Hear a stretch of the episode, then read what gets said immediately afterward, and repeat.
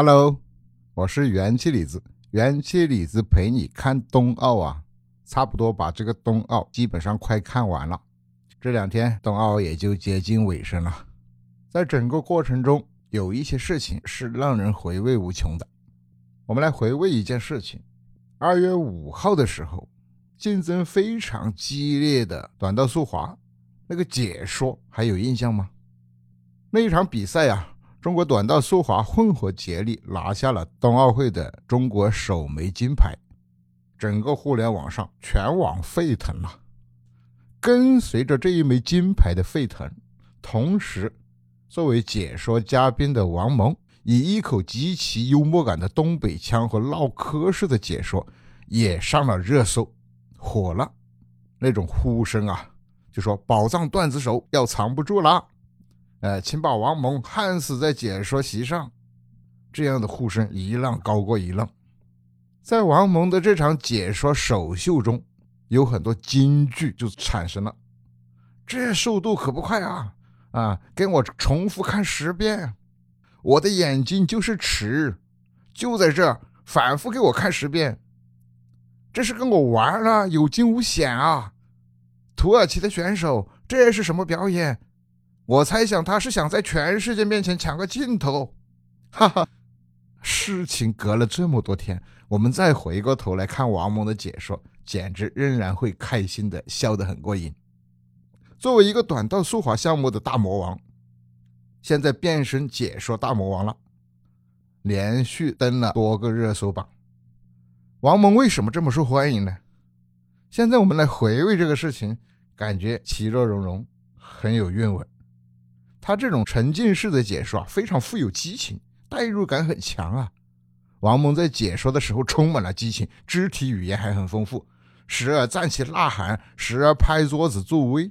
在中国队夺冠后，激动的手舞足蹈，连黄健翔老师坐在那里插不上话呀，只能说你说什么都对。这种有魔力的大渣子味的东北话呀，很有意思。比方说，王蒙在解说都有个东北称呼，给运动员加一个东北式的称呼。韩国选手出场的时候，这个黄大亨；嗯，荷兰有个选手出场，他是有名的荷兰二棒。土耳其有个选手出来的时候，土耳其大哥啊，是吧？每一个国家的选手出场，王蒙都会有个东北称呼。很多网友分享这种体验呢，就好像大学宿舍里只要有一个东北同学。那么到毕业的时候，就会出现一个宿舍的东北人，这是一种语音的合流现象。与其他方言相比，东北话更具有夸张幽默的特点，容易让身边的人口音带偏。绕科式的解说风格接地气啊，这种风格和语言让王蒙的解说变成了单口相声，也让观众直呼过瘾了，上头。比如。在解说意大利运动员的时候，王蒙怎么说的呢？哎呦，他可厉害了，参加过好几届冬奥会，然后滑了又再滑不滑，再不滑回家又生孩子几个，回来以后，哎呀，比原来滑的还快呀！这种唠嗑式的方式，是不是像极了在电视机前和家人聊天的你啊？他是一个个性张扬、心直口快的性格，像多数的东北女孩一样。王母的性格直爽，像韩国运动员黄大宪上场的时候，他怎么介绍的？大家都知道这个选手是一个有故事的人。当这个选手被判犯规的时候，他怎么说？哎呀，这可真是个意外的惊喜呀！与那种中立客观的解说相比，这种心直口快的性格加上强烈的感情色彩的解说，更能让观众由衷的喜欢。王蒙能解释出这个韵味，用他的实力来圈粉，对这种很专业的东西能够通俗的去解读，跟他的阅历有关啊。他是温哥华冬奥会的四冠王，到现在为止，中国获得的冬奥金牌最多的运动员，曾先后近十次刷新世界纪录的，还开创了短道速滑史上萌时代的人，就他了。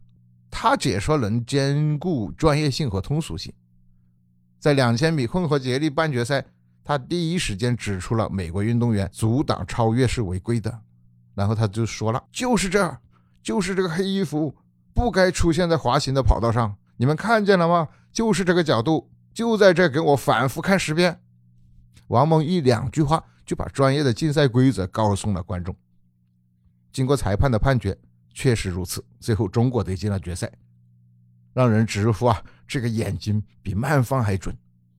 在男子五千米接力半决赛中，李文龙摔出了跑道后，大家都以为无缘决赛了。